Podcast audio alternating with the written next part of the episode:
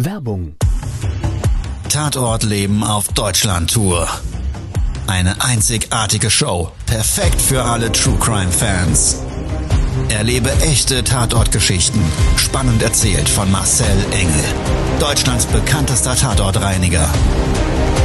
Erfahre, was Marcel von den Toten lernen konnte, bei über 15.000 Tatorten. Tatort Leben live, auch in deiner Nähe. Jetzt Tickets sichern.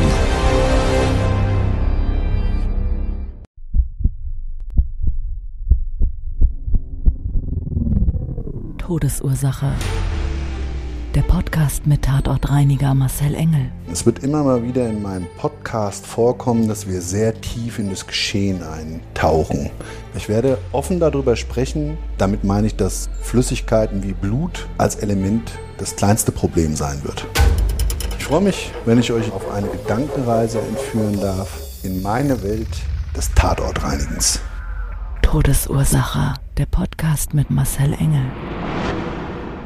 Hallo und herzlich willkommen. Schön, dass du wieder eingeschaltet hast und jetzt Zeit und Lust hast, mit uns gemeinsam eine Tatortreinigung zu durchleben. Mit an Bord ist heute aus meinem Team der Liebe Dennis.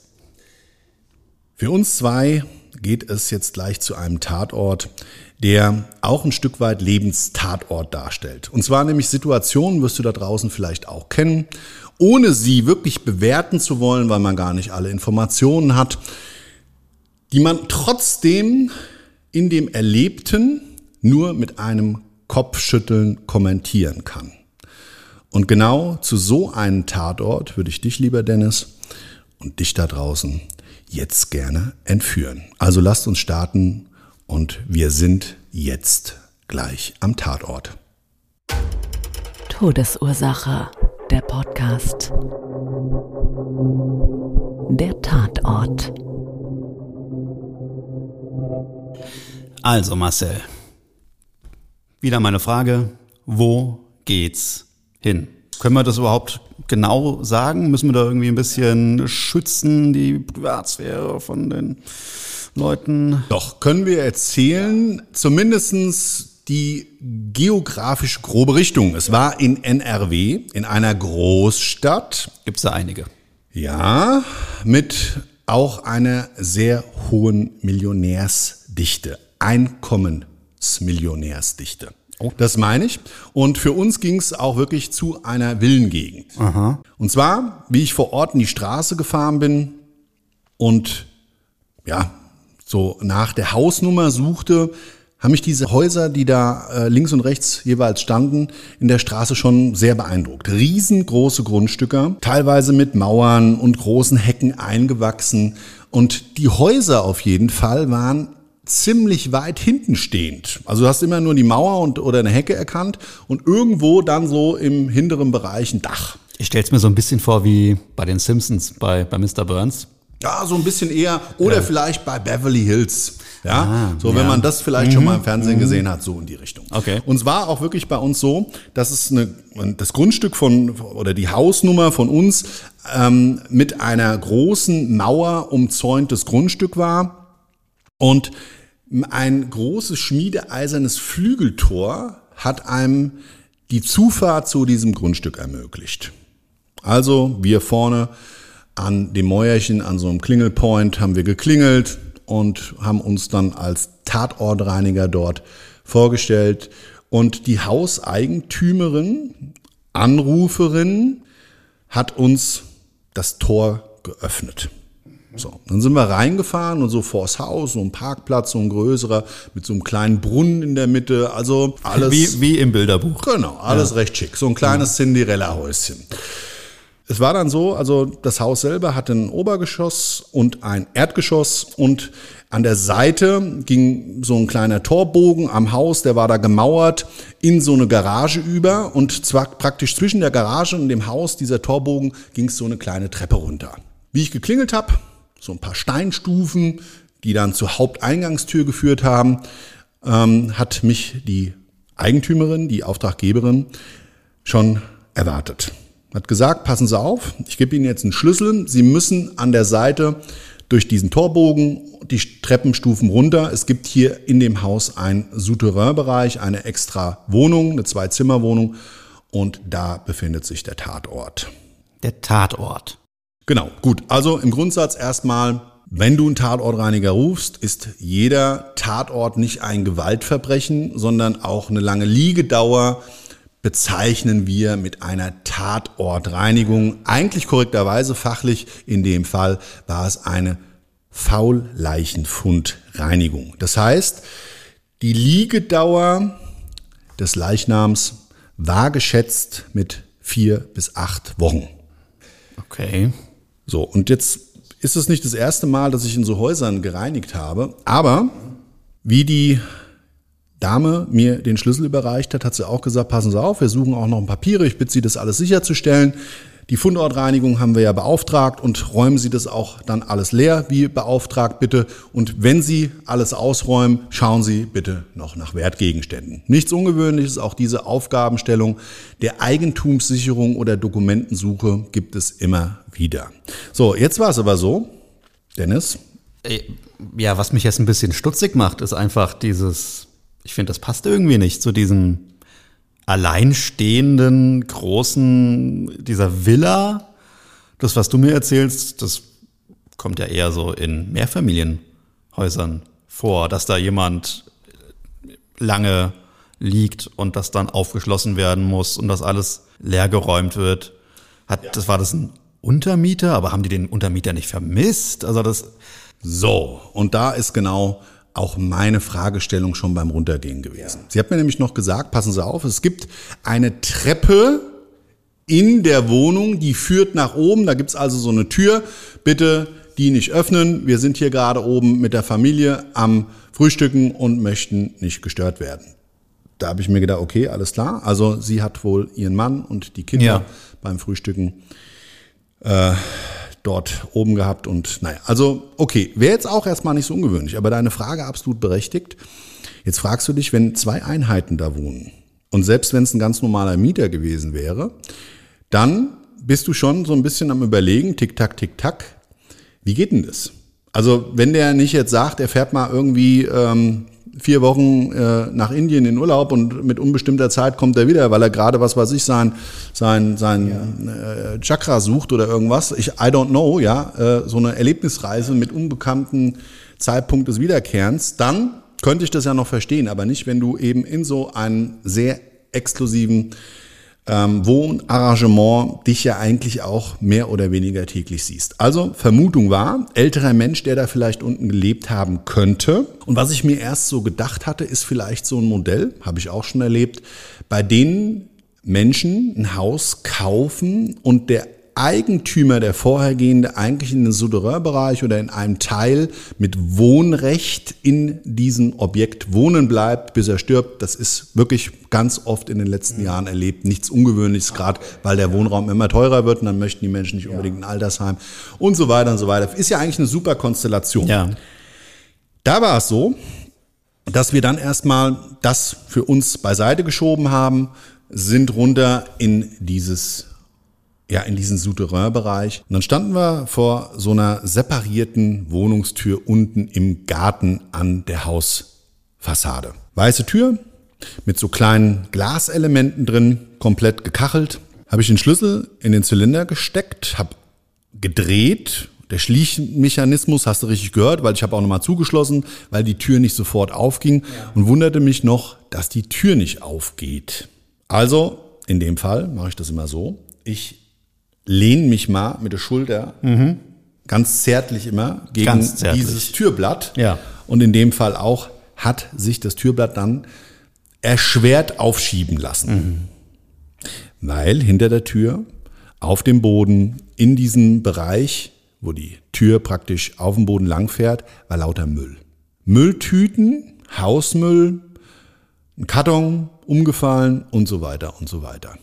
Das ist immer mal wieder der Fall, dass eben, wenn da was gestapelt wird, weil du so schlecht durchkommst und der Müll vielleicht schon auf dem Boden verteilt ist, dass wenn da jemand reingeht und irgendjemand hat ja dann eben auch die Erstbegehung gemacht, sprich die Leiche gefunden. Genau, wollte ich gerade fragen, weil es muss ja schon jemand drin gewesen sein. Also derjenige, der drin gestorben ist, hat es ja nicht so vermüllt, dass die Tür nicht mehr aufging. Die Auftraggeber.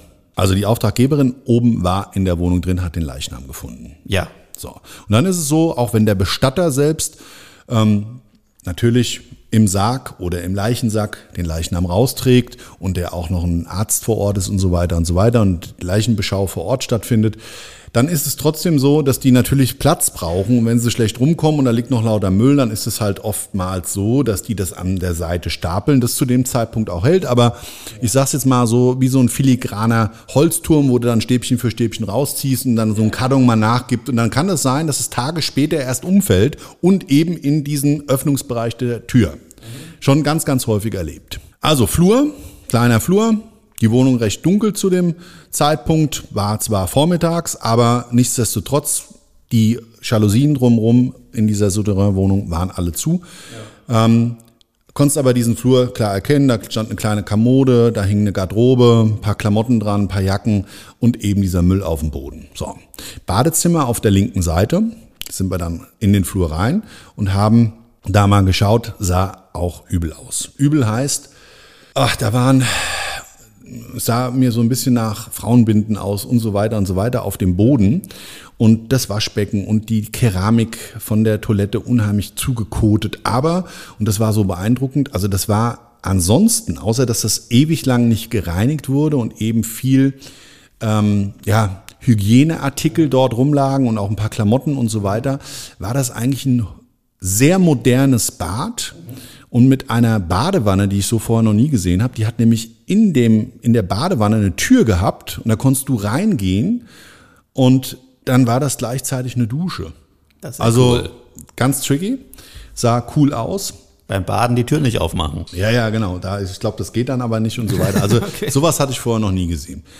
Und aus dem Badezimmer raus habe ich gesagt, okay, da müssen wir also auf jeden Fall schon mal mit mehr mhm. Reinigungsaufwand ja. rechnen, weil die Keramik und das alles muss ja dann auch wieder sauber werden. Sind wir in geradeaus zur nächsten Tür in den vermeintlichen Wohnraum gekommen. Darfst du dir so vorstellen, da war integriert so eine Küche an der Wand und so ein kleiner Tresen davor und ja, vor dem Tresen in der Küche waren dann so zwei Barhocker und so eine richtige offene Wohnküche. Wohnzimmer, und in dem Wohnzimmer stand unheimlich viel drin. Zwar ganz okay, recht ordentlich, aber ich sag's mal so, du hast gemerkt, da hat man wochenlang nichts gemacht und dafür, dass die Küche eigentlich auch wieder hochmoderne, ganz tolle Küche war, war sie eigentlich schon sehr schmutzig. Und war auch vermüllt, also auch so ein Messi-Status? Ja, die Küche schon. Ja, also viele mhm. offene Lebensmittel, angebrannte Töpfe mhm. und da ist das Zeug drin vergammelt. Da hat also in den Töpfen hat hat's gelebt. Nee. Aber es war so, dass ansonsten das Wohnzimmer soweit eigentlich okay. Da gab es wie so eine, ich sag jetzt mal so, als wäre jemand eingezogen, hätte nie richtig ausgepackt und ähm, ja, hat sich so trotzdem seine Wohnarea geschaffen. Ja, Fernseher war zwar zugestellt, also da standen auch Kartons davor, aber es gab so ein Tischchen, da lagen lauter Zeitungen drauf und so ein, so ein Ohrensessel, wo du so das Fußteil hochklappen kannst und das war eigentlich alles ganz gemütlich. Und es war mehr oder weniger in so einem Laufwegebereich, weil wie gesagt, das Wohnzimmer gar nicht so klein, dieser äh, Wohnkochbereich da, aber gesamteinheitlich recht zugestellt. So. Und es hat gestunken. Aber wirklich anders und viel strenger, als man hätte erwarten dürfen bei einer Liegedauer von vier bis acht Wochen. War zwar Sommer, 25 Grad, aber nichtsdestotrotz dieser Geruchscocktail. Also Leiche. War komisch und ich kannte das irgendwoher. Ich konnte es nur nicht zuordnen. Und dann blieb ja sozusagen im Flur die letzte Tür.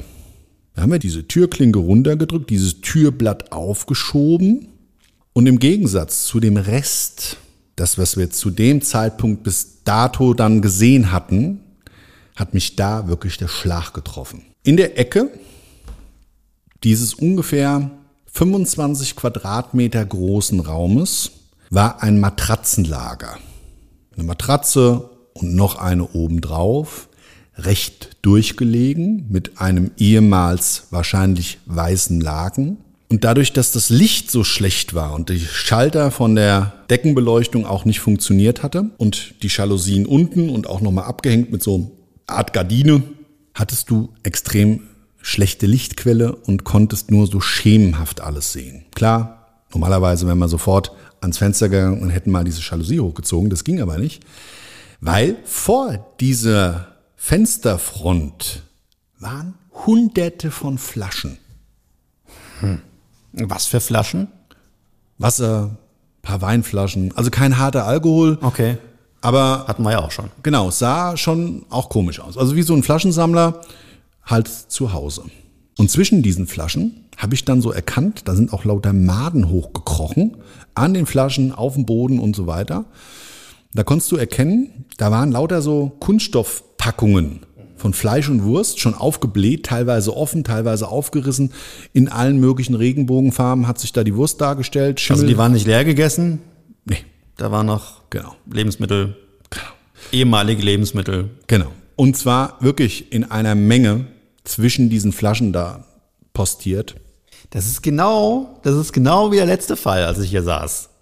Du kriegst immer nur die harten. Ja. Jetzt pass auf.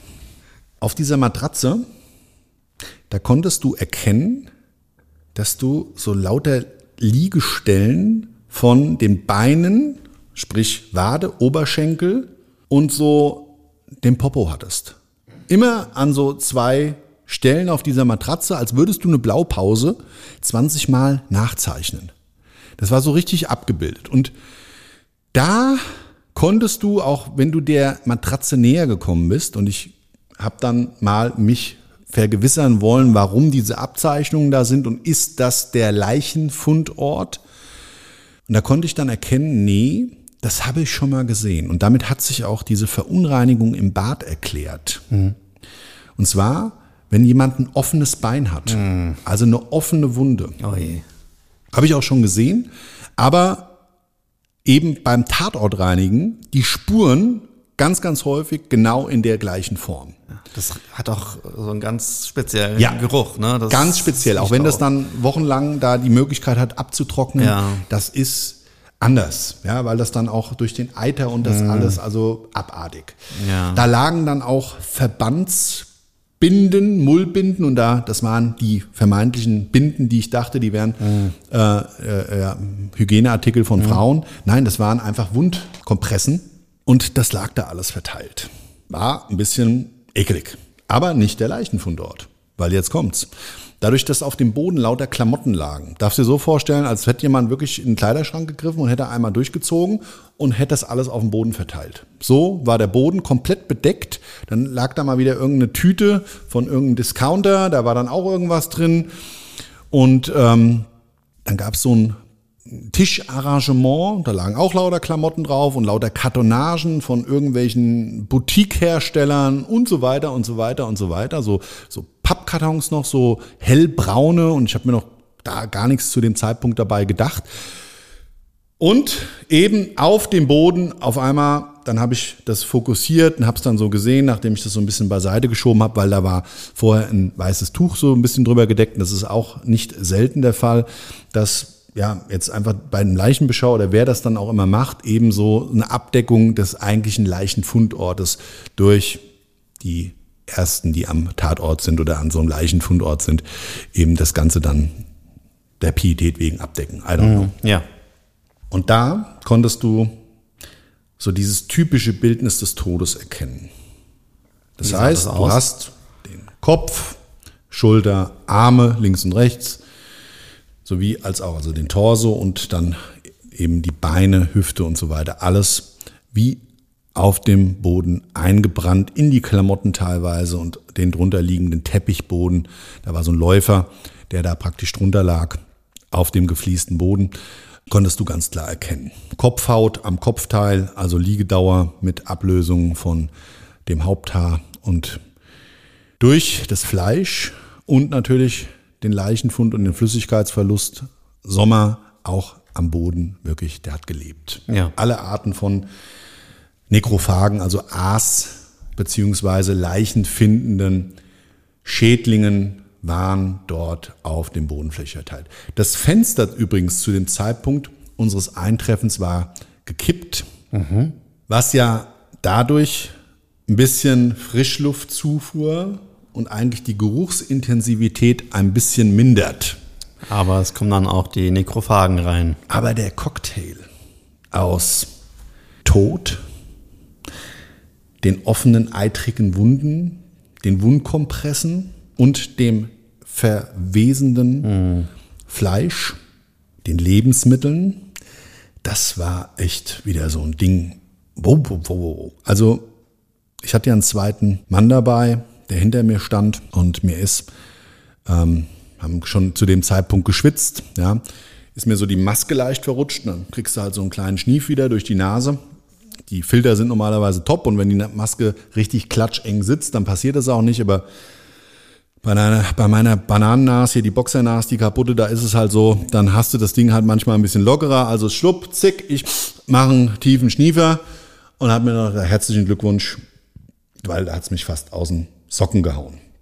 Wir haben uns dann entschieden, erstmal den Leichenfundort zu reinigen und Zuvor hatte ich aber oben nochmal mit der Auftraggeberin abgeklärt, es gibt mehr Aufwand und so weiter und so weiter. Und sie sagte mir dann, okay, es wird dann so sein, dass mein Bruder später nachher die Abnahme macht. Ich muss jetzt gleich weg. Bitte die, die, diese Tür nicht nutzen, ja, weil wir sind am Frühstücken.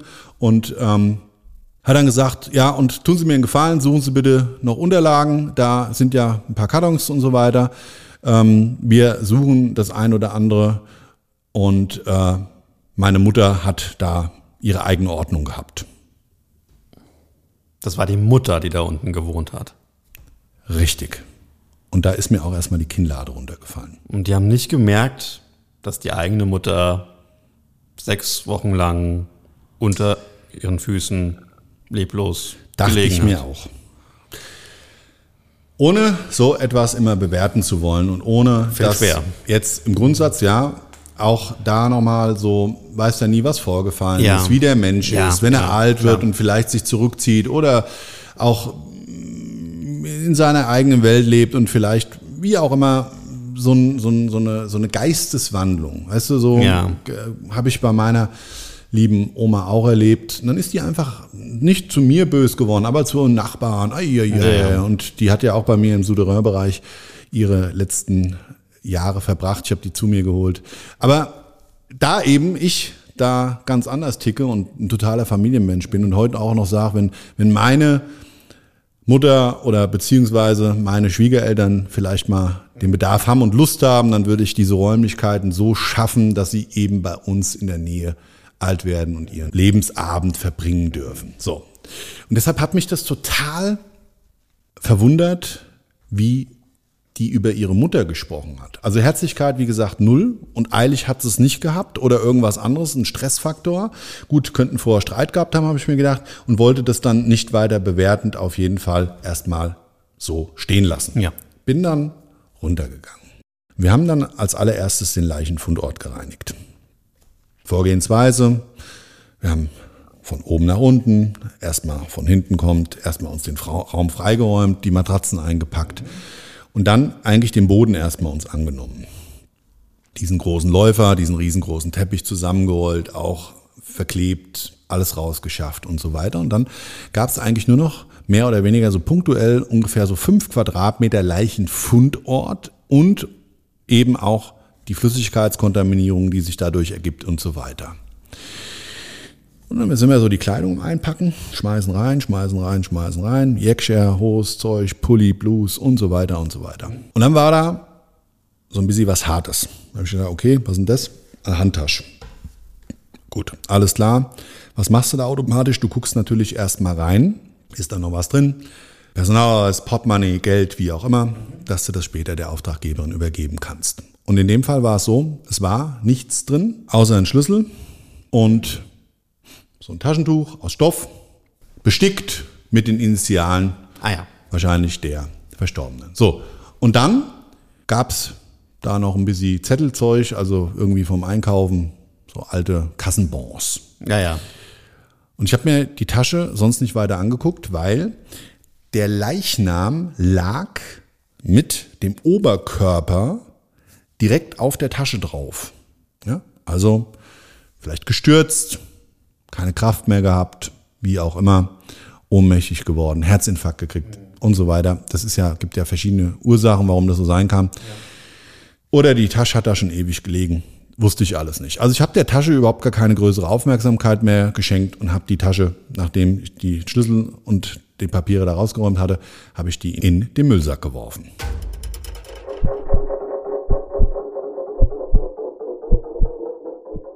Wir haben uns dann aufgeteilt, dass mein Tatortreiniger dort sich dem restlichen Bodenbereich annimmt.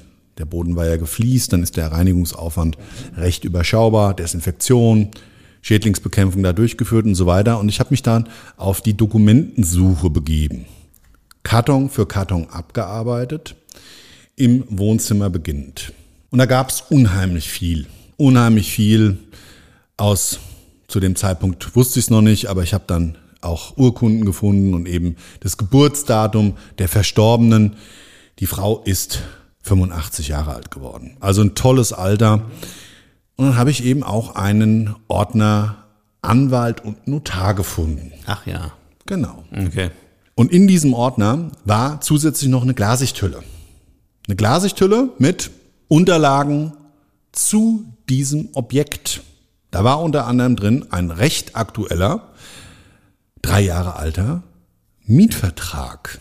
So, und du überfliegst ja solche Dokumente eben, um zu wissen, sind sie relevant oder nicht. Ja.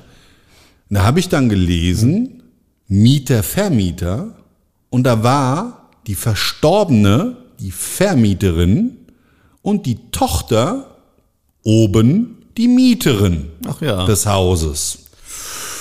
So, dann gab's noch so eine notarielle, das war jetzt kein richtiges Testament, das hat sie vielleicht auch noch gehabt, ich weiß es nicht. Aber so eine Aufzählung, auch wer was wie später nach ihrem Tod bekommt und wie das Ganze berücksichtigt werden soll. So, und jetzt kommt der Knaller. Der Knaller. Ich habe das dann, nachdem wir wirklich alles geräumt hatten, das waren die relevantesten Unterlagen. Es war Stunden später. Arbeit hat sehr gut funktioniert. Wir sind super vorangekommen und waren fertig, habe ich den Bruder angerufen. Und der Bruder hat dann diese Tatortreinigung und die Räumung abgenommen. Ich habe ihm dann die Unterlagen übergeben. Ich weiß nicht, ob ich so wie so ein kleiner Vogel, der hungrig im Nest sitzt und auf wenn Mama oder Papa anflattert und sich auf dem Rand setzen, da irgendwie so den Schnabel aufgerissen habe, so fragend, was ist denn hier jetzt eigentlich passiert? Aber der war richtig, richtig redselig. Als hätte er sich von einer Schuld freisprechen wollen. Hat er sofort angefangen, wunderbar, dass sie das gefunden haben und so weiter. Dann ist das jetzt auch geregelt. Ja, wir müssen noch mal gucken. Meine Schwester und ich sind ja die Erben und es ist hier noch eine gemeinnützige Institution berücksichtigt worden. Und ach, wissen Sie, das war ja auch in den letzten Jahren echt schwierig mit meiner Mama. Und naja, wir hatten ja eine Pflegekraft aus dem Ausland. Da hab ich so, ah, okay. Ja, ähm, ja, aber alles sauber, alles sauber. Also ich gehe mal davon aus, und man will ja auch nichts Böses unterstellen, dass das alles so war. Was mich aber so ein bisschen gewundert hat, war der Umstand, dass ähm, ja er dann gesagt hat, ja und dann kam die Magdalena aber irgendwann nicht mehr. Und ja, dann war das halt mit der Pflege so eine Sache, weil meine Mama hat ja offene Beine gehabt. Aha, die war zuckerkrank, offene Beine, musste und wollte zu Hause gepflegt werden, Wundversorgung. Und ich weiß nicht, wie das im Kochen war, weil ich hat er mir zumindest gesagt, beim Laufen hat es nicht mehr so gehabt. Dann habe ich mir so die Frage gestellt, wie geht denn das jetzt? Wie kann denn das sein, dass ein Mensch dort hilfebedürftig unten im Souterrain-Bereich, ich sage es jetzt mal ein bisschen härter, im Keller, im Kellerloch lebt? Oben drüber, und das habe ich so auch dem Wording der Tochter entnommen, scharren sie schon mit den Hufen wann vielleicht da, ja, ein Ende in Sicht ist. Der Bruder hat mir dann noch gesagt, ja, wissen Sie, ich habe ja immer gesagt, Mensch, Mama, äh, das ist doch schön hier und so weiter. Und dann hat sie gesagt, nee, das ist alles nicht mehr schön. Das ist alles nicht mehr schön und sie wird auch nur noch angeschrien und so weiter. Und sie hat auch gar keine Lust mehr hochzugehen. Und in den Garten darf sie sich ja auch nicht mehr setzen und so weiter. Boah, ich mir, okay. Jetzt hörst du natürlich nur eine Seite. Ja. Die Schwester habe ich dazu auch nie befragt. Aber Ich hatte ja eben gesagt, jetzt kommt der Hammer, Der Hammer. der sich zumindest in der moralischen Situation für mich und das vorher alles Erzählte eben nur noch mit Kopfschütteln hat begleiten lassen können. Die Arbeiten wurden zur Zufriedenheit abgenommen. Der Bruder hat noch so ein bisschen erzählt, drumherum, um die Gesamtsituation. Und er kann ja nichts dafür. Und seine Schwester, die wollte dann auch nicht mehr bei dem Pflegedienst anrufen und so weiter und so weiter. Dann hat sich da alles so ein bisschen zurechtgerückt. Bin ich auf dem Rückweg fahrend, dann von der Tochter angerufen worden. Und die hat mir gesagt, sagen Sie mal, Jetzt haben sie ja alle Kartons weggeschmissen und so weiter. Da haben wir gar nicht drüber gesprochen. Da habe ich so, naja, also die Aufgabenstellung war, die Wohnung komplett leer zu ziehen. Ja, und ähm, jetzt sagen Sie mal, Sie haben einen Schlüssel gefunden. Der Schlüssel war immer in der Handtasche von meiner Mutter. Wo ist diese Handtasche? Da habe ich gesagt, die Handtasche haben wir hier auf dem Fahrzeug, kommt in die Müllverbrennung, weil ist komplett leichenflüssigkeitsdurchsogen hat auf der einen Seite eine andere Farbe wie auf der anderen, nämlich auf der einen schwarz-braun und die andere Färbung bisschen abgegriffen, konnte ich jetzt nicht so genau identifizieren, aber es war so ein Mintton, würde ich mal sagen, hellblau, wie auch immer. Ja, wissen Sie überhaupt, das ist ja das allerletzte, das ist eine Hermes-Tasche oder Hermes, wie man das, glaube ich, ausspricht. So, vorher habe ich das noch nie gehört. Ich ich bin nicht. auch nicht in der Hinsicht mit solchen Themen betraut. Ich bin auch nicht in der Hinsicht markenaffin. Aber sie hat mir sofort eine Aufklärung gegeben, was mit dieser Tasche los ist. Diese Tasche, die kostet über 10.000 Euro und die bringen sie sofort zurück und so weiter. Da habe ich gesagt, naja, also wir sind jetzt kurz vor Frankfurt. Ich würde sie Ihnen dann einpacken, zuschicken und seien Sie so nett, bestätigen Sie mir vorher, dass es dabei um Sondermüll handelt, für die es eine spezielle Entsorgung verlangt. Ja, das ist, das ist, das ist ihr egal und, und diese Tasche will sie wieder haben. Da habe ich gesagt, wissen Sie was, ich würde Ihnen die Tasche erstmal fotografieren wollen, egal was sie mal gekostet hat. Sie ist nicht zu retten, glauben Sie es mir. Ich kenne mich mit der Reinigung von Gegenständen und Objekten bestens aus. Wa- Warum ist das so? Wa- wa- Was, was macht diese Leichenflüssigkeit mit, mit so einer Ja gut, Handtasche? also jetzt mal ganz ehrlich, Leder. Leder, ja. Und dann, jetzt hat das nicht speziell, das könnte genauso gut ein Abwasser da drauf. Mehrere Wochen. Ja. Das durch so Sa- Saugen, ah, das kriegst du, du kriegst ja den Geruch auch nie wieder raus. Also lassen wir mal das außen vor, dass man vielleicht hätte die Tasche desinfizieren, aufbereiten. Das hat ja auch ein Innenfutter gehabt, das Ding. Ich habe sie mir ja dann später erst genau angeguckt, ja, nachdem sie gesagt hat, Tasche ist äh, ja äh, mehr oder weniger ein Kleinwagen wert. Also, es war so, ich habe mir die Tasche angeschaut, ich habe ihr die Tasche nochmal fotografiert, wir hatten sie ja auch vorher schon dokumentiert, ich habe ihr die Fotos geschickt und sie hat dann gesagt, ach, wissen Sie was, machen Sie damit, was Sie wollen, ich will sie jetzt doch nicht mehr haben. Und da habe ich mir so an der Stelle gedacht, okay, wie sind denn manche Menschen drauf? Also mehr oder weniger uns zu unterstellen, dass wir uns an so einer scheiß Handtasche bereichern wollen. Ja, so hat sich's zumindest angehört. Aber die Mama unten im Keller ihrem Schicksal überlassen.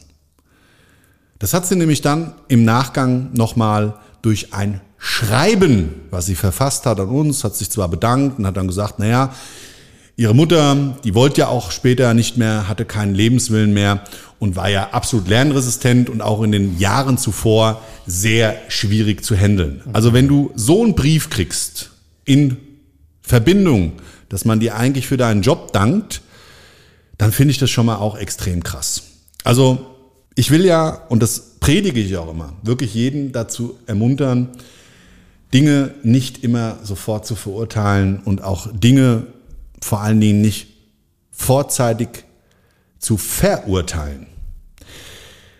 Aber glaub es mir, lieber Dennis, und glaub es mir da draußen, das war in einem Grenzbereich, man würde sagen, das war ein Lebenstiefschlag.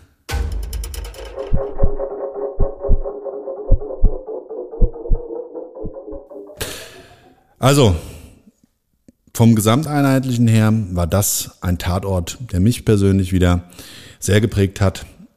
In Bezug auf, schau nach deinen Leuten, schau, dass du die richtigen Werte vielleicht deinen Kindern mitgibst, dass dir sowas später im Alter nicht passiert. Und ich bin ja irgendwann in dem Alter und da muss man Das, mich vielleicht das fragen. ist es halt. Wir werden alle alt, ne? Genau. Ja.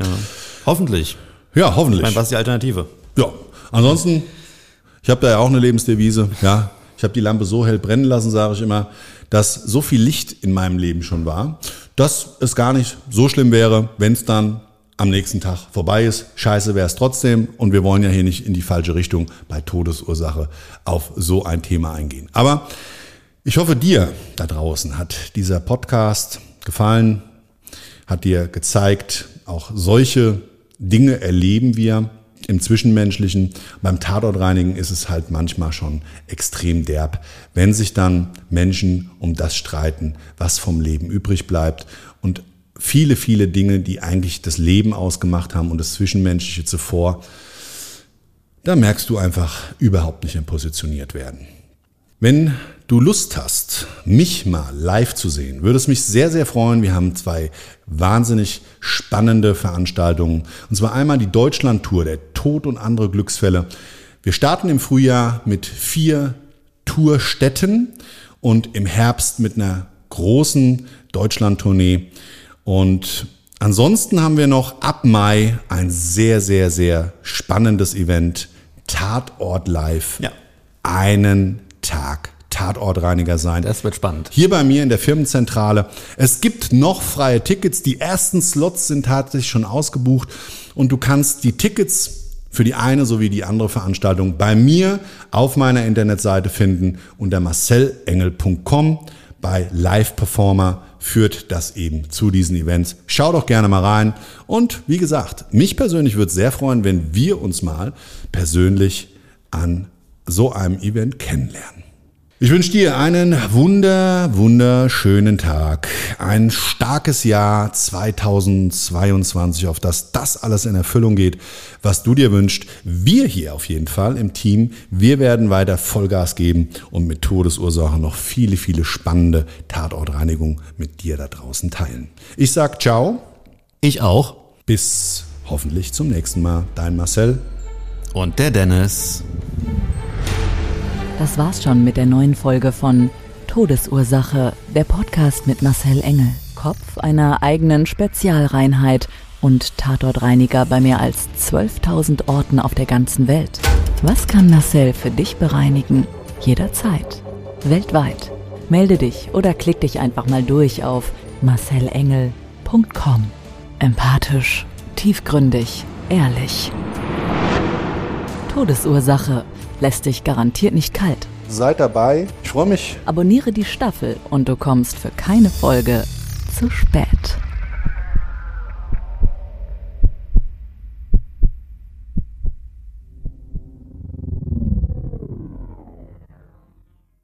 Mobbing findet überall statt. In der Schule, am Arbeitsplatz, innerhalb der Familie und im Internet. Erfahren Sie in dem Kompaktbuch Ausgemobbt, wie Sie sich gegen Mobbing wehren und künftig vermeiden, zum Mobbingopfer zu werden.